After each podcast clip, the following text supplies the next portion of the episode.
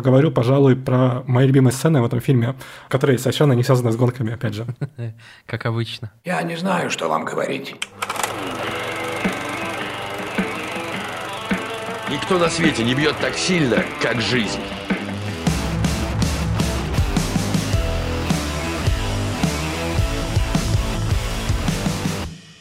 Здравствуйте, дорогие слушатели! Сегодня с вами второй выпуск подкаста «Каждый понедельник» от сайта sports.ru.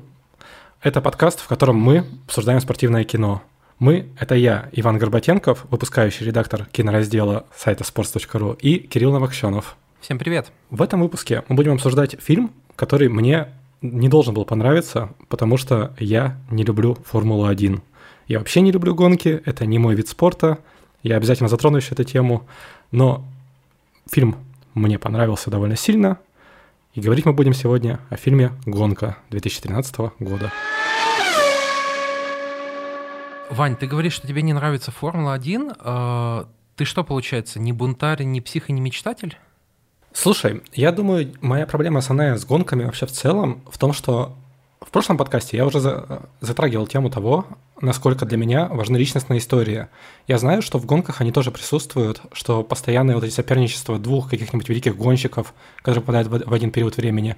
Но при этом для меня э, гонка это всегда остается чем-то далеким, в котором машина почти всегда главнее, чем человек. Поэтому я не могу испытывать такого количества эмоций, как когда я вижу искреннюю историю простого человека, который не сидит в машине и не гоняется по кругу. Но при этом как бы я не испытываю никакого пренебрежения к гонкам. Я считаю, что это интересный вид спорта и очень рискованный, как мы узнаем из этого фильма в том числе, но совершенно не мой. Ты важную вещь сказал, что вот для успеха и для популярности гонок важно, чтобы там была какая-то конкретная дуэль.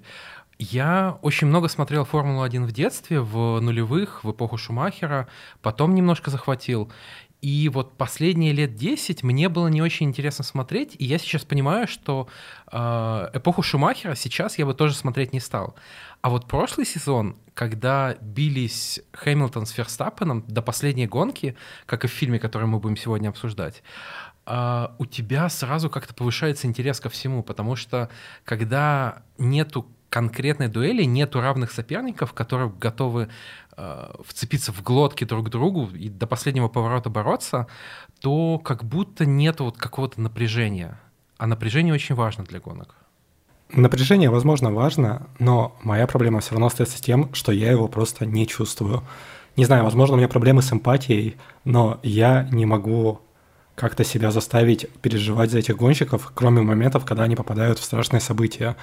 А смотреть за, за спортом, где главное интерес это страшное событие, пожалуй, не для меня все-таки.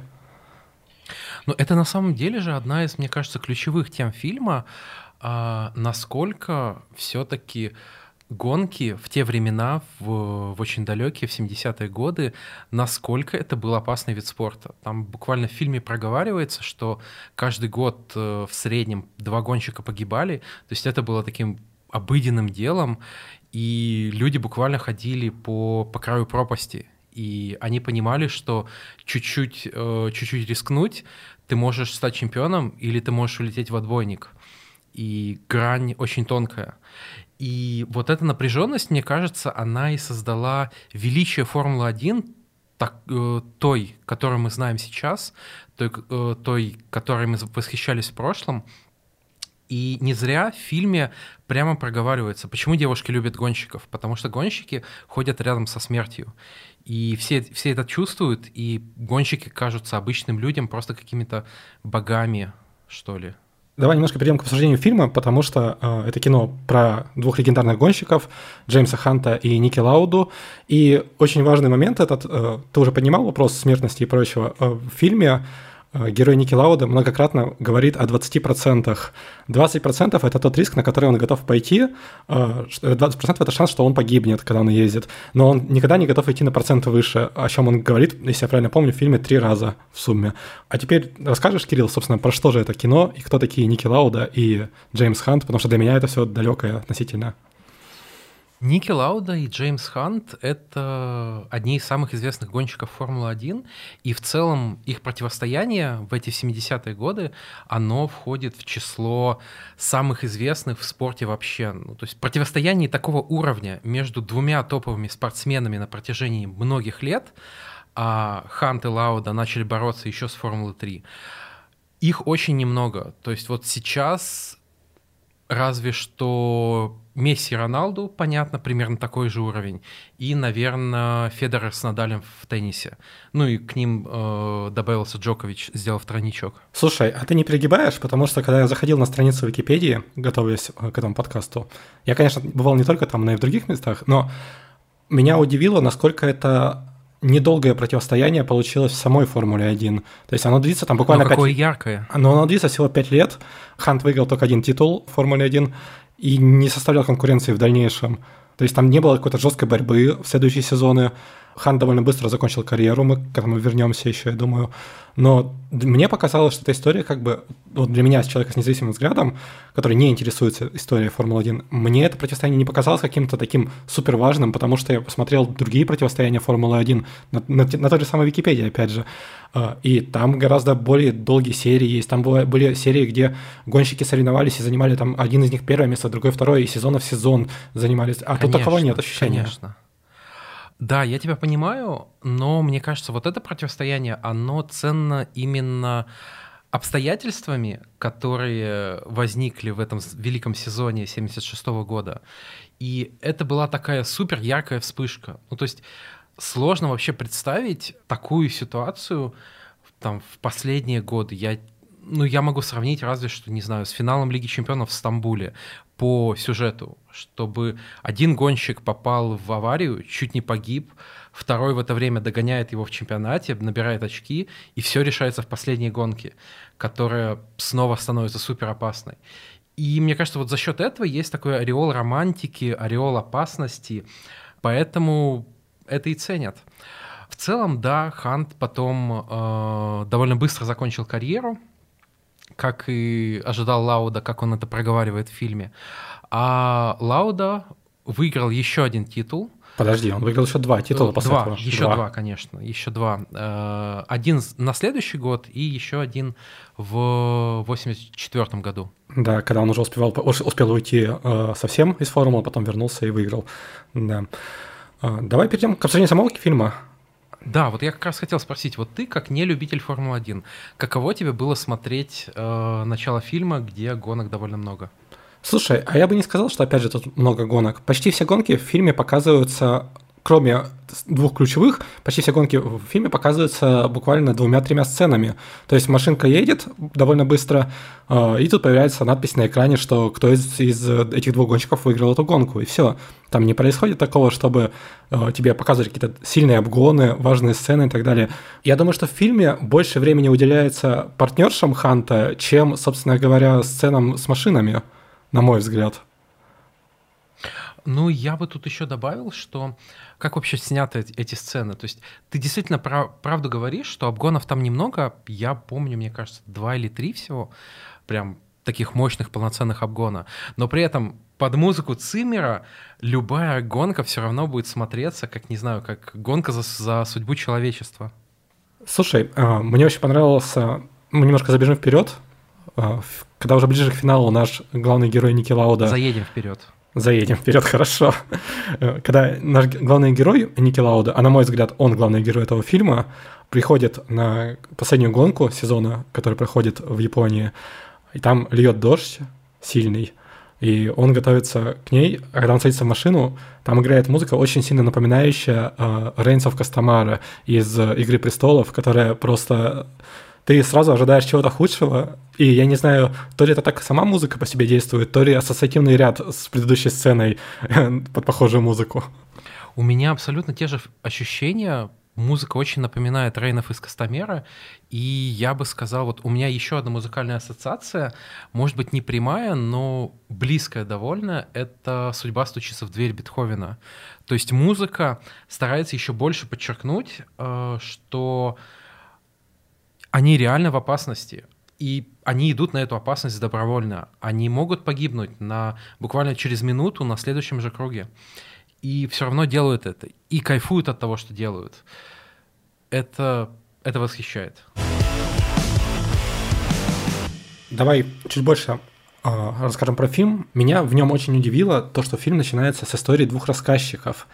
А фильм достаточно новый, ему еще нет 10 лет. А элемент с историями двух рассказчиков или даже с одним рассказчиком, который вводит тебя в курс дела, кажется чем-то таким старым и как-то отмешем после 90-х по ощущениям. Но при этом он тут работает, потому что у обоих рассказчиков с самого начала есть э, две разные истории и две абсолютно разных личности. При этом стоит отметить, что когда ты слушаешь этих рассказчиков, ты ожидаешь, что это будет идти весь фильм, но это буквально вступление, где-то на 5 минут первые. Весь фильм никто ничего не рассказывает, все нам показывают просто. Показывают прям в некоторых моментах гениально. И возвращается к этой истории только в самом конце, когда нам врубают хронику реальных кадров, и закадровый голос старого Ники Лауды рассказывает историю, собственно, всего их соперничества.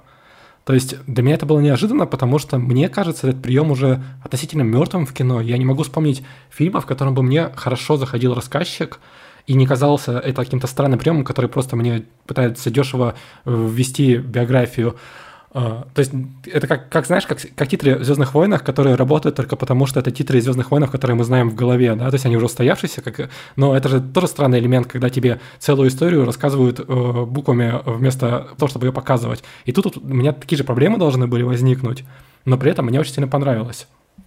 Смотри, это странный элемент, но здесь он, он очень хорошо работает, потому что, во-первых, тебе нужно с места посвятить зрителей в жизнь двух персонажей, о которых он мог вообще не слышать ничего. А, во-вторых, этот рассказ как будто сразу задает темп, то есть тебя как будто сажают в это гоночное кресло, э, сажают в болид и запускают по трассе. Ты уже дальше едешь и не воспринимаешь это как что-то инородное. Вот, поэтому, э, мне кажется, здесь элемент с рассказом сработал очень хорошо. Кстати, ты сказал, что ты считаешь Лауду главным героем. А за кого ты болел? В фильме мне ближе Лауда, потому что, смотри, у нас есть в этом фильме как бы история проста. А, есть два героя, которые как бы оба протагонисты нам их изображают, но при этом все ключевые моменты нам показывают через глаза Лауды. То есть э, это когда он попадает в аварию, это когда он выходит на финальную гонку сезона, нам показывают прямо от его лица. Он первым попадает в Формулу-1, и как бы за ним Хант гонится. То есть при этом нам всегда показывают э, сцены успеха Лауда. То есть как бы нет ощущения такого, что Лауда на равных гоняется с, с Хантом, но при этом нет такого ощущения, что Хант это такой э, настоящий протагонист, за которого ты болеешь, потому что мне Хант не показался очень интересным и глубоким персонажем, если так смотреть, потому что все, что он делает, это развлекается, находит новых женщин и пытается гоняться при этом. То есть у него там есть какие-то проблемы, с которыми он сталкивается, но они все показаны так поверхностно, что у меня нет к ним эмоций. Например, то есть сцена, где Лауда лежит в госпитале, и к нему приходит его жена, которой больно на, нее, на него смотреть, она гораздо более трогательная, глубокая и более погружающая нас в психику главного героя, чем все, что происходит с Хантом за фильм. Эта сцена, кстати, немножко расходится с реальностью, а, причем в сторону недосказанности, потому что в реальности Марлен упала в обморок, когда впервые увидела его после аварии. Ну, это можно представить, потому что авария это была жесткая, конечно. Слушай, я на самом деле не вполне с тобой согласен, потому что э, мне не показался Хант поверхностным персонажем. Мне показалось скорее поверхностным вот как раз начало фильма, где первые 15-20 минут нас знакомят с героями, и вот их как будто вырисовали такими очень-очень широкими мазками. Вот этот тактический гик, э, очень дисциплинированный, вот этот любимец женщин, плейбой и так далее. Карикатуры. Это да, это такие выпуклые карикатуры, очень близкие к истине, да, но при этом вот как будто, не знаю, вот тебе изначально говорят, что вот этот, э, этот красный, этот зеленый, и дальше они как-то движутся. Но на самом деле вопрос... Я тоже, конечно, болел за Лауду, мне он э, гораздо ближе духовно, но это интересный вопрос. Мне даже очень интересно сделать опрос в нашем телеграм-канале. Кстати, если вы еще не подписаны, подписывайтесь обязательно. Телеграм-канал так и называется «Каждый понедельник». Ищите. А, мы будем, во-первых, выкладывать туда подкаст со всеми ссылками, во-вторых, тизерить новые выпуски и просто делиться какими-то историями про спортивное кино тоже. Так что вы не разочаруетесь. Фильм «Гонка», он, конечно, отличается от «Рокки», но мы опять вернемся к тезису про то, что спортивное кино, оно не про спорт, а про человеческую драму. И, кстати говоря, я скажу, что драма тут прописана довольно плохо. Особенно у Ханта. Сцены э, с Джеймсом Хантом, а точнее с его личной жизнью, мне в фильме не понравились совершенно. Мне они кажутся чрезмерно, скажем так, поверхностными, потому что нам показывают его историю отношений с Сьюзи, при этом показывают очень интересно. Она приходит э, в мастерскую его, где он занимается тем, что представляет, как будет ехать по трассе они знакомятся, обсуждают что-то, потом он говорит, типа, ну мы же никогда не поженимся. Она говорит, конечно же нет, и следующая сцена – это сразу переход на их, собственно, свадьбу. То есть, как бы, это очень быстрый переход, который, с одной стороны, выглядит очень классно и интересно, как режиссерское решение, но при этом сама сцена не дает нам глубины этих отношений, и весь хронометраж фильма почти не, не позволяет нам немножко хотя бы познакомиться с ее персонажем. То есть она как будто существует в фильме, но не несет никакой цели. То есть, как я понял, когда изучал биографии наших главных героев, их разрыв был довольно трагичным, э, очень сильно повлиял на ментальное состояние Ханта, очень сильно влиял на то, как он, собственно, гонялся. Но при этом в фильме нам дают это где-то, наверное, тремя сценами, самая запоминающаяся из которых – это сцена уже разрыва, где они сидят в ресторане и разговаривают, а потом Хант выходит и шутит перед журналистами. My wife has found herself a new backer, uh, I mean lover у меня не было ни ощущения вот этой драмы, накала, который кажется, что хотелось э, режиссеру сделать. Я тут с тобой очень не согласен. Точнее, я согласен с тем, что женские персонажи в гонке, они действительно максимально ходульные. Это просто сюжетные элементы, которые помогают оттенить или выделить какие-то качества главных героев, показать там, как, как проходила их жизнь. Это правда, но я не согласен про то, как показана драма Ханта. То, что я увидел, меня это очень поразило, что ли, тронуло. То есть то, как Хант, плейбой, человек, который говорил, что переспал с пятью тысячами женщин, как он внешне абсолютно легко отреагировал на этот разрыв, да, он шутил с журналистами, а потом он садится в такси, и ты просто понимаешь, ты видишь, как эта маска спадает с него, насколько он понимает, что он в этот момент потерял какую-то частичку себя, и что ему нужно жить дальше. Ну, он как бы с этим справился все-таки, человек э, был очень любвеобильный и легко влюбчивый, но драму я как раз тут увидел хорошо. И не зря показали пару раз, как он смотрел на семью Ники Лауды, на отношения Ники Лауды с женой. Они очень долго были вместе, и мне кажется, в этот момент Хант, э, несмотря на свое желание постоянно кутить, э, развлекаться и заниматься сексом со всеми подряд, Хант все-таки немножко завидовал. Слушай, ну ты так рассказываешь про эту драму, но следующая сцена после того, как он садится в такси, это мы переходим к самолету, и, собственно, там он уже занимается сексом с бортпроводницей. То есть, как бы, с одной стороны, да, это какие-то отношения, но нет вот этого ощущения какой-то настоящей человеческой драмы, которая, мне кажется, что и отношения должны прямо закручивать тебя как-то в воронку, что ты должен чувствовать переживания и боль этих персонажей. Но нам их показывают так мало, и их отношения так мало. Они, я думаю, что Сьюзи в фильме появляется минут на 10, дай бог, в сумме из двух часов хронометража. Я думаю, что меньше. Да, и как бы за это время просто невозможно поверить в их любовь, в их отношения. Даже если бы между ними была какая-нибудь нереальная химия. Потому что я не могу просто, глядя в это, сказать, что типа, да, я понимаю боль этого персонажа.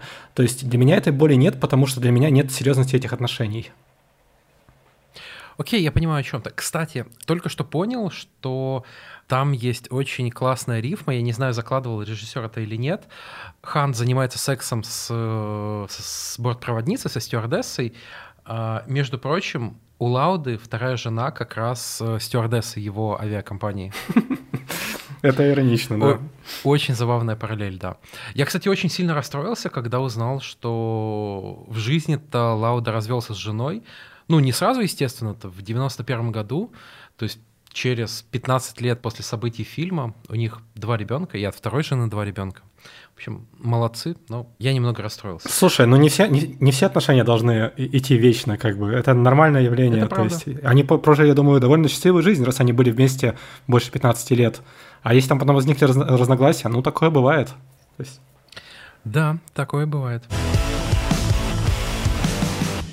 Слушай, абсолютно великая сцена, вот, которую я всегда вспоминаю, это, собственно, знакомство Лауда с его женой Марлен, как они где-то в итальянской провинции пытаются поймать машину, потому что их машина сломалась. И причем Лауда-то понимал, что она сломана, он, как говорил, чувствует это задницей, потому что Господь дал ему гениальную задницу, хотя и довольно средний ум, по его словам.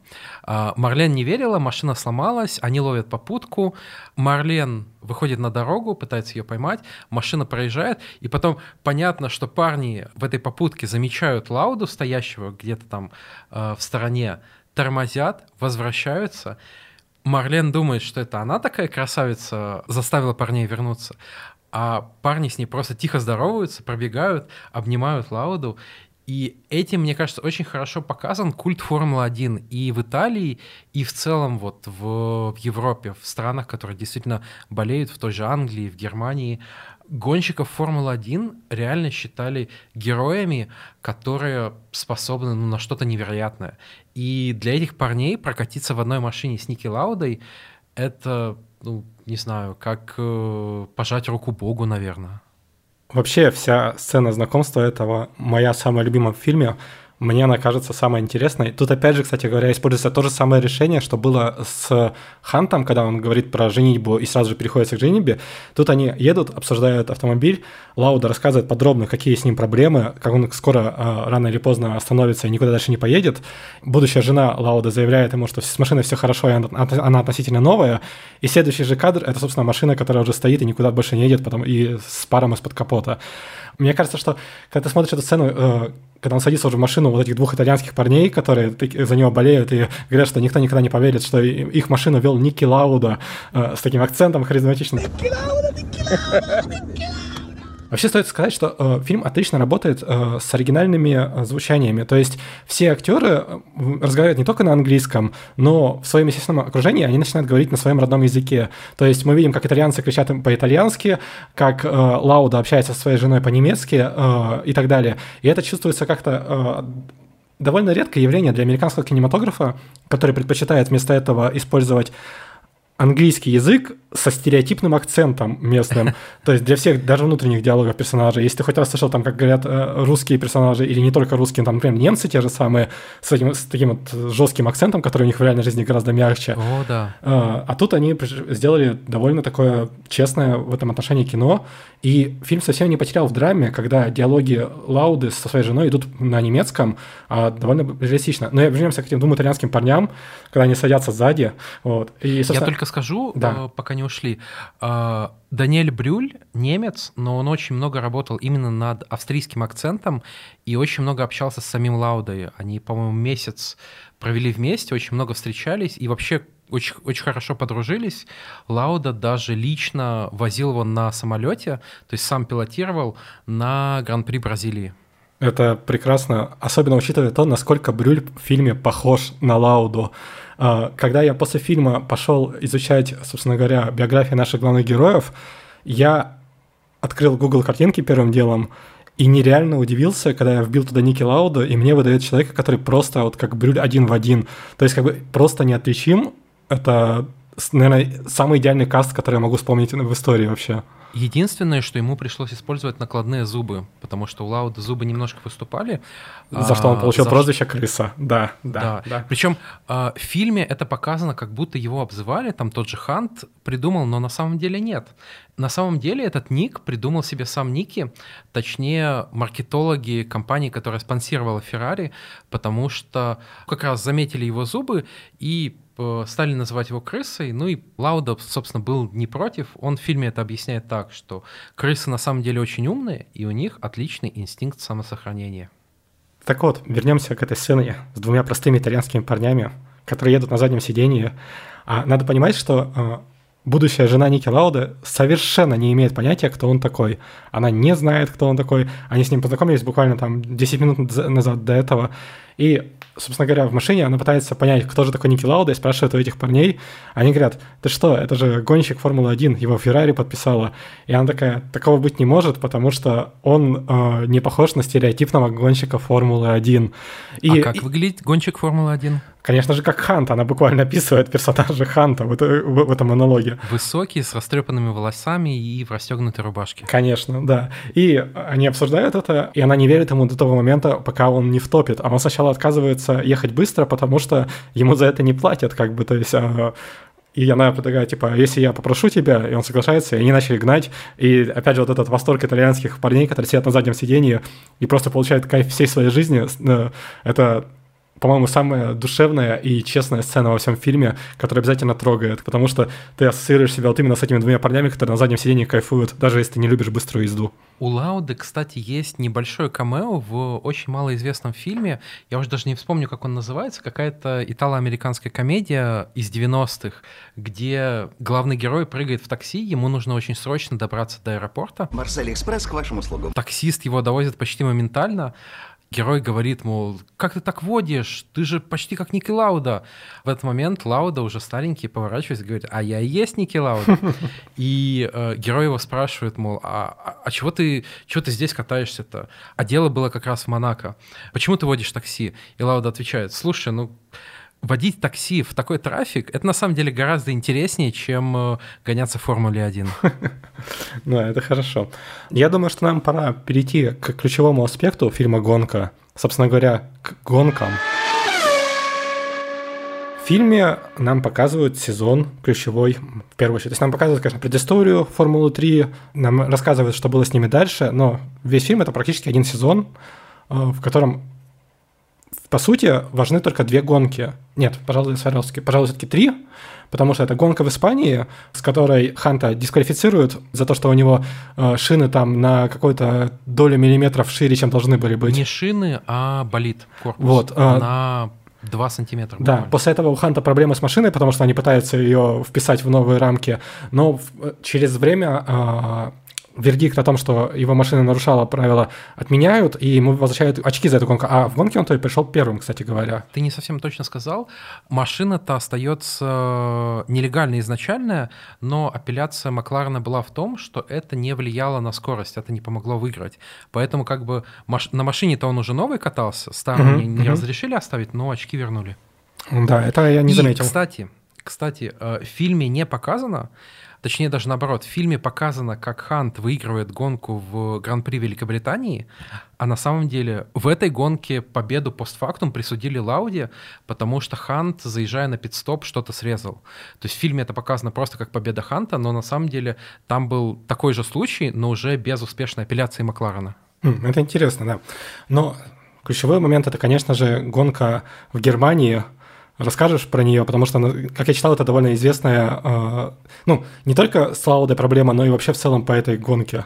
И по... Это абсолютно легендарная трасса, и она считается одной из самых опасных и самых сложных в Формуле 1. А на тот момент, в 1976 году, она была еще опаснее. В фильме, по-моему, сказали, что ее называли кладбищем. Это неправда, ее называли зеленым адом и там действительно очень много гонщиков разбивалось. И то, что пошел дождь, естественно, делает трассу еще опаснее, потому что сцепление машин с покрытием становится меньше, контролировать машину сложнее. И Лауда, как и показано в фильме, перед гонкой объявляет э, голосование. Ну, точнее, на совете гонщиков он предлагает просто отменить гонку, чтобы люди не рисковали жизнями. Кто-то его поддерживает, естественно, его поддержал напарник по команде, еще какие-то гонщики, но э, Хант э, со своей улыбочкой дал довольно четкие аргументы, почему э, отмена гонки э, выгодна Лауди, он лидер чемпионата, чем меньше гонок, тем меньше шансов его догнать. И Ханта в целом действительно больше любили в сообществе гонщиков, поэтому он выиграл голосование с преимуществом, по-моему, в один голос в реальности. Я, ну, в фильме я не считал, сколько именно рук поднялось. В фильме гораздо больше было, так отмечу так. В фильме Лауда не смог избавиться от своего высокомерия, что обеспечило его поражение в голосовании. Он четко проговаривал, мол, я все равно лучший гонщик, я все равно вас обгоню и так далее.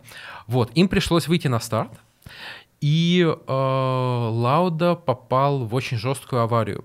Если я не ошибаюсь, почему именно он попал в эту аварию, неизвестно точно, потому что реальный Лауда, я сейчас про него говорю, он не мог точно вспомнить, что он делал, там, что он сделал не так перед аварией, но понятно, что гонка в Германии в дождь — это супер опасная штука, и даже такой искусный пилот, как Лауда, мог просто не справиться в какой-то момент. Тем более, что поворот этот тоже, по-моему, был одним из самых опасных. Его потом назвали поворот Лауды.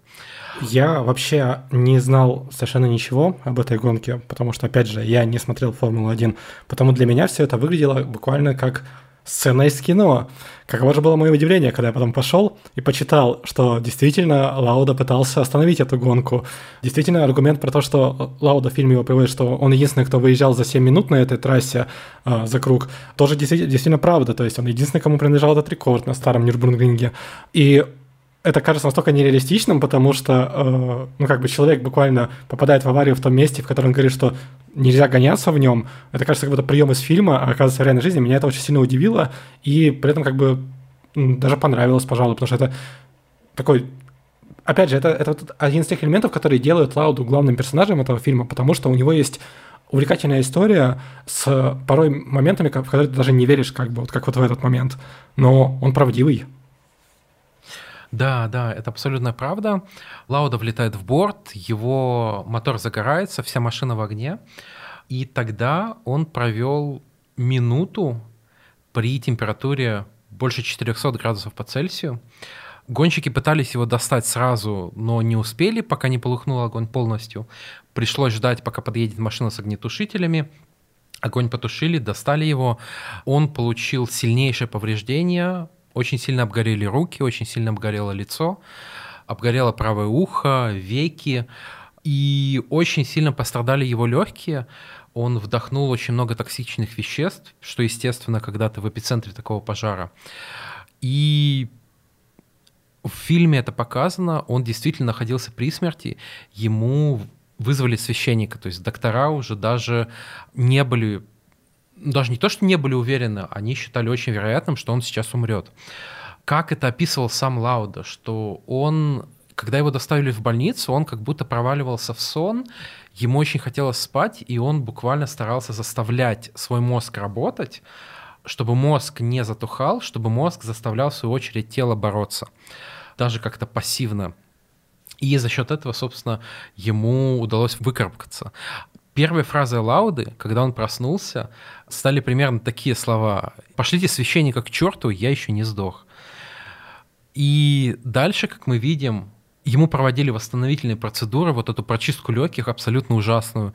Я каждый раз, когда эту сцену вижу, я отворачиваюсь, потому что это, это очень сложно смотреть и представлять на себе какая-то боль, когда Я думаю, стоит металлич... рассказать зрителям, да, как это происходит. Там трубку... Да, ему буквально металлический штырь через рот э, вставляют в легкие и через него откачивают э, эти вещества. Да, из прямо из легких. И при этом в фильме Лауди впихали эту трубку в первый раз. Доктор говорит, ну на сегодня, наверное, все. Процедуру потом повторим через время. А в комнате присутствует телевизор, по которому гоняется Хант. И Лауда говорит, типа, давай прямо сейчас снова второй раз погнали. Вот, и снова ложится на эту процедуру, которая даже выглядит ужасно, как бы, потому что, ну, Тяжело, думаю, тяжело и очень больно. Лауда даже потом говорит Ханту, что ты в равной степени ответственен за то, что я попал сюда, попал в больницу и чуть не погиб, и за то, что я вы, выкарабкался и снова стал гоняться, потому что я смотрел на тебя, и это было намного больнее, чем боль, которую доставляли мне процедуры. Что происходит после того, как Лауда восстанавливается? Лауда возвращается в чемпионат. Это происходит всего через полтора месяца после его страшной аварии. И это, конечно, нереальный срок восстановления. Мне кажется, даже с нынешней э, медициной пилоты бы не смогли так быстро восстановиться, а Лауда вот тогда, 50 лет назад, смог. Он признавался, что в пятницу, то есть еще на тестовых заездах, буквально с ужасом вылезал из болида, ему было страшно, но в субботу на квалификации уже кое-как освоился, и в воскресенье более-менее нормально отгонялся. Четвертое место давало очки, а Хант в той гонке сошел, и это позволило Лауде снова выйти вперед в чемпионате. Какие расклады были на последнюю гонку сезона? Лауде было достаточно приехать в тройке, чтобы обеспечить себе чемпионство. Даже если бы Хант выиграл эту гонку. Но что происходит? В фильме мы видим, что первые круги, а гонка снова дождевая, а трек тоже опасный. И Лауда понимает, проехав пару кругов, что он снова рискует риск больше этих 20%, о которых он постоянно говорил. И он вспоминает Марлен, он понимает, что он не готов сейчас идти на этот риск, и просто сходит с гонки. Тут, кстати, немного расходится с э, события фильма с реальностью, потому что в реальности он предупредил Феррари еще до гонки, что проедет один круг и сойдет. И так и сделал, собственно. То есть это не было спонтанным решением на треке для него. Вот, но Ханту-то не достается просто так победа. Ему, опять же, нужно приехать, если я не ошибаюсь, с третьим, чтобы выиграть при сходе Лауды. У него барахлит мотор снова, как и, по-моему, большую часть сезона тогда. Он заезжает на пит-стоп, он очень сильно откатывается, он в... становится всего лишь шестым и начинает бешено догонять после пит-стопа.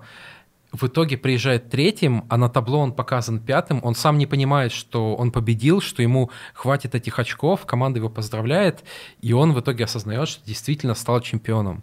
Очень радостный, очень трогательный момент. Меня очень сильно удивило, что мы видим финальную гонку, которая вот подводит опять этот фильм, и в ней просто не происходит прямого противостояния героев.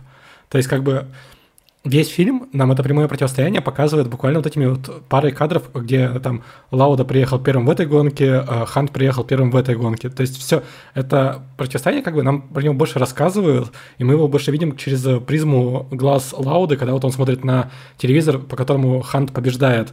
Кажется, что сейчас финальная гонка, мощная встреча, это грустная музыка, ты морально готовишься к тому, что будет какая-то нереальное противостояние, в котором мы наконец-то узнаем победителя. И наш главный герой сходит с трассы на втором круге, потому что он понимает, что для него эта гонка гораздо менее важна, чем его жизнь, его счастье и, собственно говоря, все, все, что с ним остальное есть. То есть, как бы, гонка, она, конечно, важная, но это спорт, а как мы уже говорили в подкасте про Рокки, спорт, он всегда менее важен, чем жизнь, особенно если это кино, но в реальной жизни, оказывается, тоже все так было, так что... Я тут не совсем согласен, точнее, я увидел немного другое.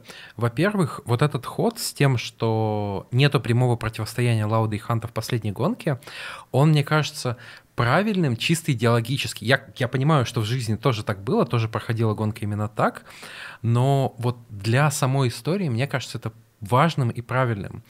Потому что я в этом фильме вижу не столько историю противостояния Ханта против Лауды, я вижу противостояние Ханта, Лауды и всех остальных гонщиков против, собственно, дороги. И для меня это фильм не столько про двух конкретных людей, сколько в целом про романтику старой Формулы-1, про те опасности, которые она таила. И то, что Лауда сошел, ничего не меняет для Ханта, ему все равно нужно доехать, поэтому гребаному треку, мокрому, в дождь, ничего не видно. Ему нужно как-то не умереть. И вот эта битва за буквально за жизнь, при том, что ему нужно еще ехать очень быстро, рискуя, э, чтобы обгонять тех, кто впереди него, это, мне кажется, очень классная кульминация всей истории всего сезона. Э, Хант в реальности потом говорил, что он чувствовал, ну, естественно, он был очень рад, что стал чемпионом, и он говорил, что он чувствовал, что заслужил этот титул, и в то же время чувствовал, что заслужил его Лауда. И ему было очень жаль в тот момент, что они не могли поделить этот титул. Лауда потом назвал этот комментарий самым приятным, что он вообще слышал за всю жизнь. Кстати, сцена э, с тем, что Лауда смотрел гонку, потом досматривал после схода, она неправдива. На самом деле все было гораздо интереснее. Лауда, как абсолютный прагматик, он просто э, вышел из машины, пошел, сел в такси, поехал в аэропорт Все, для него гонка закончена, его больше ничего не интересовало. Ему важно было узнать, кто победил, и он попросил японского таксиста включить радио, чтобы дослушать гонку на японском. Но проблема была в том, что они заехали в тоннель, передача пропала, когда они приехали в аэропорт. Уже гонка к тому моменту закончилась, Лауда все еще не знает, кто победил, но в аэропорту он э, встретил представителя Феррари, который приехал его проводить, и, как говорил потом Лауда, ну, я по лицу его все увидел, чертыхнулся и полетел домой. Это вполне в характере Лауда, как бы, по крайней мере, того Лауда, которого я знаю по этому фильму. Надо отметить, что как бы Хант и Лауда — это еще противостояние Макларена и Феррари. Но начинается оно не с этого, потому что Лауда выигрывает свое первое чемпионство на Феррари, в то время как Хант ездит на довольно слабенькой машине и не достигает подобных успехов. И они в очередной раз спорят, это еще в самое начало фильма, о том, у кого какая машина по качеству. И, собственно говоря, я не слежу, опять же, за Формулой-1, но я регулярно читаю комментарии на сайте sports.ru, где довольно часто э, в адрес Льюиса Хэмилтона пишут, что он ездит на так называемой самовозке. И мне вот эти комментарии э, Ханта из 75 года очень сильно напомнили, напомнили современное обсуждение автомобилей. Да, да, очень забавно, как э, темы старой формулы пересекаются с современностью. Сюда же можно еще добавить, что Лауда-то по факту в свой первый сезон Формулы 1 он рента-драйвер, он купил себе место в команде, э, в которую его так бы без денег не взяли. То есть Лауда это фактически как Никита Мазепин э, в последних сезонах. Другое дело, что Лауда, конечно, своим первым сезоном доказал, что он достоин большего и в первую очередь доказал э, напарнику Клэвери Гацони, которого взяли в Феррари и который убедил менеджера Феррари взять еще и Лауду. Вот, а по поводу самовозок интересный вопрос. Я видел модели, где пытались математически выяснить, насколько чемпионы разных лет Формулы-1 действительно проявляли лучшее качество пилотирования, насколько их пилотаж влиял на чемпионство, в отличие от машины, в отличие от э, везения, ну, например, там, того, что соперники сходили, а как мы видим, соперники-то сходили довольно часто в те времена. Сейчас пореже, конечно. Я вообще удивился, насколько это частое явление, как они регулярно сходят. То есть и Лауда, и Хан не закончили, мне кажется, типа по трети гонок своих. То есть это так и есть, для да. меня было это очень удивительно, потому что ассоциации с современной Формулой-1 у меня совершенно другие, как бы, что типа доезжают почти все, аварии бывают редко. Тогда, конечно, это было совсем, ну, совсем другой вид спорта, скажем так. Это правда. Моторы-то явно были похуже, и конструкторы, наверное, тоже, ну, не то, что похуже, но, естественно, как бы техника-то шагает вперед, э, прогресс есть. Так вот, по поводу самовозок, Лауда как раз вот по таким моделям обычно не попадает в топ-10 и в целом находится очень невысоко. Причем, по-моему, влияние как раз вот фактора везения, фактора расходов конкретно в его чемпионствах выше, чем, например, влияние фактора машины. Например, у того же Хэмилтона влияние фактора машины будет выше, чем у Лауды, но и пилотажное качество тоже по этим моделям влияют выше, чем у Лауды, а сходы как раз почти не влияют. Поэтому тут как бы такая спорная, но интересная информация для исследования. С другой стороны, абсолютно все историки Формулы-1 признают, что Лауда был умнейшим гонщиком, и то, что его машина действительно в какие-то моменты превращалась в самовозку, это, в общем, заслуга и самого Лауды, который гонял механиков, который чувствовал задницей, что не так, что нужно поправить и так далее. Есть, кстати, забавный случай. Лауда после ухода из Феррари гонял в команде Бребем, и там был радикально новый дизайн машины с огромным вентилятором. Создатели утверждали, что вентилятор должен был охлаждать двигатель, но Позже было установлено, что на самом деле он удалял воздух из-под днища машины, чтобы увеличить прижимную силу. И я на 90% уверен, что Лауда приложил руку к этой выдумке. Такой дизайн э, запретили буквально после одной гонки. То есть как бы не, сильно прошло, недолго. Э, да, да, здесь не прокатило. Мы практически обсудили весь сюжет, все перипетии судеб этих главных героев в реальной жизни. Но давай немножко обсудим само кино с точки зрения технической. Давай скажем так, тебе понравился этот фильм? Да, конечно. Мне, как человеку, который не смотрит Формулу-1, тоже понравилось это кино. Я не считаю его абсолютно гениальным, как было в случае с Рокки, но я считаю, что это очень удачный фильм про очень удачный момент в истории этих гонок. То есть, как бы классная идея, которая не лежит на поверхности, потому что сюжет-то как бы заканчивается не то чтобы вот этой яркой гонкой, опять же, да, а просто сходом. Но при этом все это как бы ощущается реалистично и интересно. Ну, очевидно, реалистично, потому что по биографии. Но тут стоит э, вернуться к личности режиссера Рона Ховарда.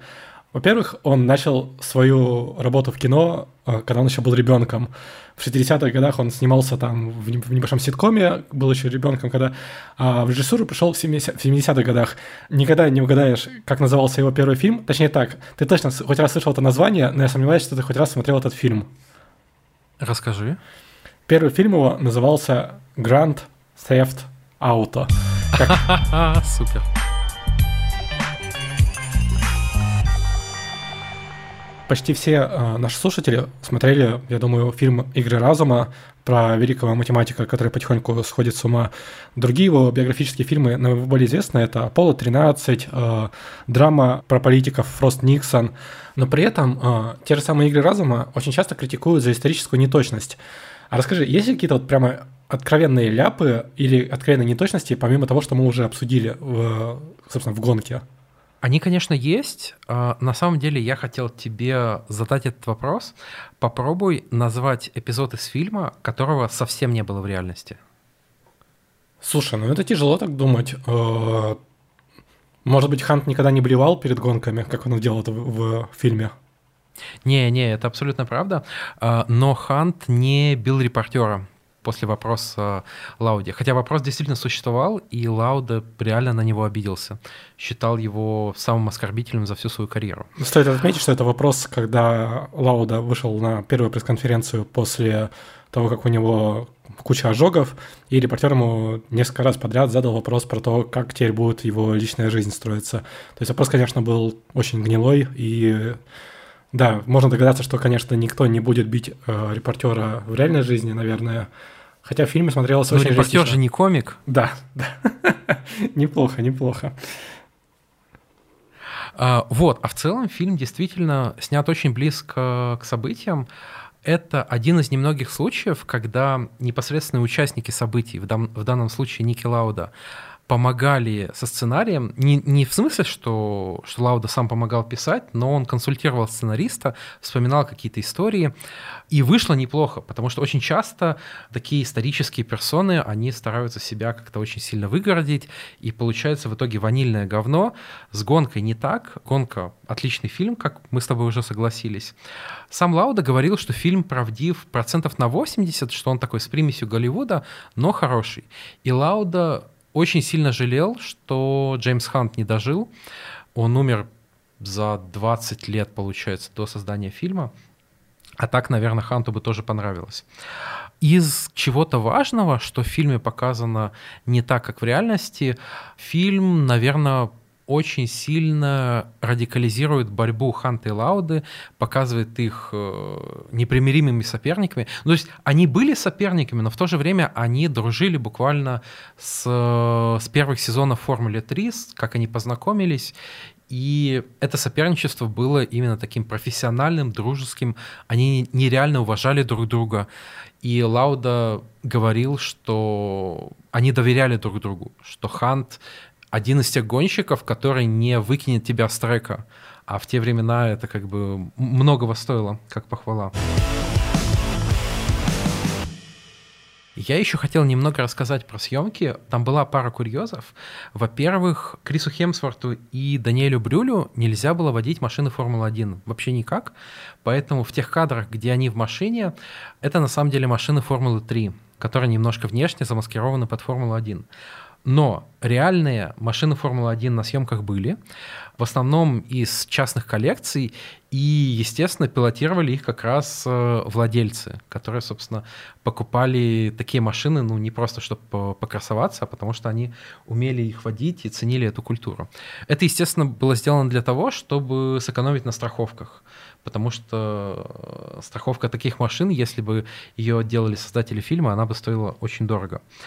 Хемсворт, кстати, вообще не знал, кто такой Джеймс Хант, пока не прочитал сценарий, но сценарий ему очень понравился, он очень просился на эту роль, настолько, что он даже снял одну из сцен и отправил Рону Ховарду, собственно. Ну и пробы на роль Ханта были недолгими. Э, Хемсворта сняли, взяли довольно быстро, и э, ему пришлось скидывать 14 килограмм ради этой роли, потому что, как несложно вспомнить по датам, он в те же годы играл Тора довольно активно во «Мстителях». Довольно забавно, кстати, что в фильме есть три актера из киновселенной Марвел. Это, собственно, Хемсворт. Это, конечно, Даниэль Брюль, который играл антагониста Барона Зема. И это Натали Дармер, которая и здесь играет медсестру, занимавшуюся сексом с Хантом, а в киновселенной Марвел она играет девушку, которая соблазняла э, Стива Роджерса в самом первом фильме про Капитана Америку. Какое разнообразие ролей получается. В концовке фильма нам показывают реальные кадры из противостояния Ханта и Лауды. Это прекрасные сцены. Мне, кстати, весь фильм казалось, что актеры чуть-чуть перебарщивают с шампанским. То есть я знаю, что это традиция как бы в Формуле-1, что они всегда его поливают, это распыляют, но мне почему-то казалось, что как-то чуть-чуть переигрывают. А потом нам показывают финальные кадры, когда Хант распыляет, и он делает это абсолютно так же, как Хемсворт в фильме, и я очень раз удивился, что это прямо очень хорошо и интересно все было подобрано. Вообще каст нужно отметить, что и Хемсворт классно вписался, ну и про Брюля я уже говорил, Брюлев сыграл просто гениально, потому что настолько быть похожим на персонажа на своего я не, не представляю. Я не, не мог представить никого другого в роли Лауда. Да, это абсолютно правда. Про шампанское я уверен, что они не преувеличили. Гонщики тогда пили много, и даже сам Лауда говорил, что вот этот как раз момент немножко довели до, до максимума. На самом деле, после гонок-то Лауда тоже был не дурак выпить, потому что он тоже понимал, что ходит э, по краю пропасти, и каждая гонка должна была стать для него последним. Вот перед гонкой... Я не, думаю, все-таки не, не должна стать, а может стать. Ты так не храни Может стать, конечно, может стать. У Лауды потом сложилась довольно неплохая карьера. Собственно, на, следующий сезон он стал чемпионом, причем э, он выиграл всего три гонки. Столько же выиграл и Хант, но Лауда был очень стабильным, он постоянно приходил в очках, вторым, третьим почти никогда не сходил и выиграл чемпионат с огромным отрывом, при том, что даже не приехал на две последние гонки сезона. Э, они поссорились с Феррари, э, во многом, кстати, из-за его схода на Гран-при Японии в 1976 году, потому что, ну, естественно, Феррари это не очень человеколюбивая компания, и они как бы не то, что прям ругали Лауду за этот сход, но, конечно, предпочли бы, чтобы он гонялся, и чтобы он и тот титул выиграл тоже.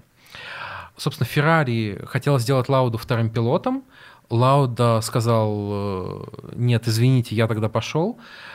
Позже он говорил, что зря в тот момент психанул, что нужно было ему просто попросить больше денег и остаться в Феррари, это было бы лучше для карьеры. И он так сформулировал, что это было правильным решением уйти из Феррари, даже при том, что это было ошибкой. Вот. А Лауда ушел из гонок в 79 году, основал свою авиакомпанию, но в 82 вернулся, причем вернулся в Макларен, в команду, собственно, за, за которой до этого гонялся Хант, за, в главного конкурента, и в 85 году в третий и последний раз выиграл чемпионат. Это очень мощное достижение. Всего пять человек выигрывали чемпионат больше, чем Лауда, и Лауда рекордсмен по самой продолжительной разнице между титулами 7 лет. Столько ни у кого не было. Позже Лауда снова возвращался в Формулу-1 уже в роли менеджера в команде Ягуар, и это вышел жуткий провал, что на самом деле удивительно, потому что Лауда и машины вроде чувствует, и команду должен был как-то организовать, но вот на первый план вышли его человеческие качества. Лауда все-таки не очень приятный, скажем так, коллега. И в итоге в Ягуаре он превысил свои полномочия, он выжил несколько руководителей, и команда провалилась. Но есть очень забавная рифма, потому что главным гонщиком того Ягуара в нулевых был Эдди Ирвайн, тоже британец, и Эдди Ирвайн был огромным фанатом Джеймса Ханта, и даже, даже был лично знаком с ним. Вот так повернулась история.